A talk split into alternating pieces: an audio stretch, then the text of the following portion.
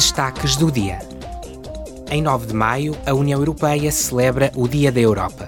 Este mês, o Dia da Europa reunirá os cidadãos para conhecerem melhor a forma como a UE apoia a paz, a segurança e a democracia.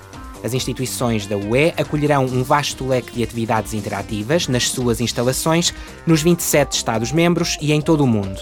Este sábado, em Bruxelas, os cidadãos poderão vivenciar o funcionamento das instituições da UE. Os grupos políticos estão a preparar a sessão plenária de maio.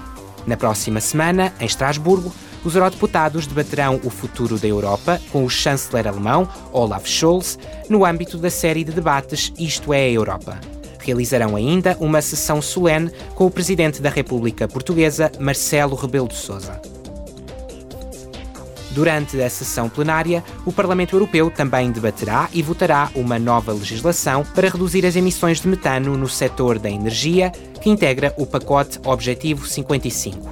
Os eurodeputados centrar-se-ão igualmente numa diretiva destinada a melhorar a rotulagem dos produtos, aumentar a sua duração e acabar com as informações enganosas.